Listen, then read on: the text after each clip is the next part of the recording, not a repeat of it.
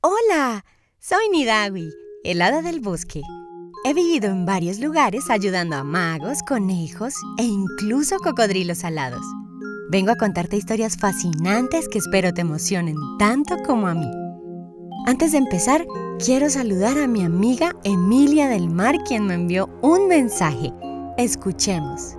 mi nombre es Emilia del Mar. Yo veo tus cuentos de noche me gustan. Gracias, Bella Emilia del Mar. Ahora vengo a contarles una historia que mis amigos, los hermanos Grimm, me contaron. En esta conocerán cómo nos pueden rodear criaturas que no conocíamos. Empecemos. Había un zapatero que a consecuencia de muchas desgracias llegó a ser tan pobre que no le quedaba material más que para un solo par de zapatos. Le cortó por la noche para hacerle a la mañana siguiente. Después, como era hombre de buena conciencia, se acostó tranquilamente, rezó y se durmió. Al levantarse al otro día, fue a ponerse a trabajar, pero encontró encima de la mesa el par de zapatos hecho. Grande fue su sorpresa, pues ignoraba cómo había podido verificarse esto. Tomó los zapatos, los miró por todas partes y estaban tan bien hechos que no tenían falta ninguna. Eran una verdadera obra maestra. Entró en la tienda un comprador al que agradaron tanto aquellos zapatos que los pagó en doble de su precio y el zapatero pudo procurarse con este dinero cuero para dos pares más. Les cortó también por la noche y los dejó preparados para hacerlos al día siguiente. Pero al despertar los halló también concluidos. Tampoco le faltaron compradores entonces, y con el dinero que sacó de ellos pudo comprar cuero para otros cuatro pares. A la mañana siguiente, los cuatro pares estaban tan bien hechos, y por último, toda la obra que cortaba por la noche la hallaba concluida a la mañana siguiente, de manera que mejoró de fortuna y casi llegó a hacerse rico.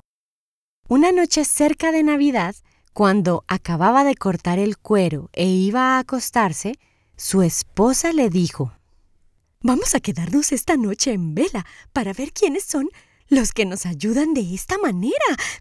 Hmm".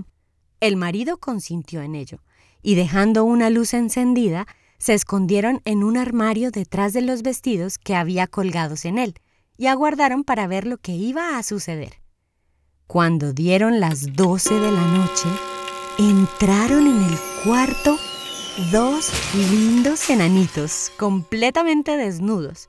Se pusieron en la mesa del zapatero y tomando con sus pequeñas manos el cuero cortado, comenzaron a trabajar con tanta ligereza y destreza que era cosa que no había más que ver. Trabajaron casi sin cesar, hasta que estuvo concluida la obra, y entonces desaparecieron de repente. Al día siguiente le dijo la mujer, esos enanitos nos han enriquecido. Es necesario manifestarnos y reconocerlos. Deben estar muertos de frío, teniendo que andar casi desnudos, sin nada con que cubrirse el cuerpo. ¿No te parece que haga a cada uno una camisa, una casaca, un chaleco y pantalones, y además un par de medias? Hazle tú también a cada uno un par de zapatos. el marido aprobó este pensamiento y por la noche, cuando estuvo todo concluido, colocaron estos regalos en vez del cuero cortado encima de la mesa y se ocultaron otra vez para ver cómo los tomaban los enanos. Iban a ponerse a trabajar al dar las doce, cuando en vez de cuero hallaron encima de la mesa los lindos vestiditos. En un principio manifestaron su asombro, a que bien pronto sucedió una grande alegría. Se pusieron en un momento los vestidos y comenzaron a cantar. Después empezaron a saltar y a bailar encima de las sillas y de los bancos, y por último se marcharon bailando.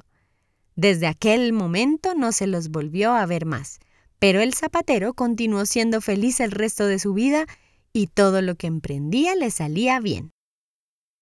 Otro día, los enanos quitaron a una mujer a su hijo que estaba en la cuna y pusieron en lugar suyo un pequeño monstruo que tenía una cabeza muy grande y unos ojos muy feos y que quería comer y beber sin cesar.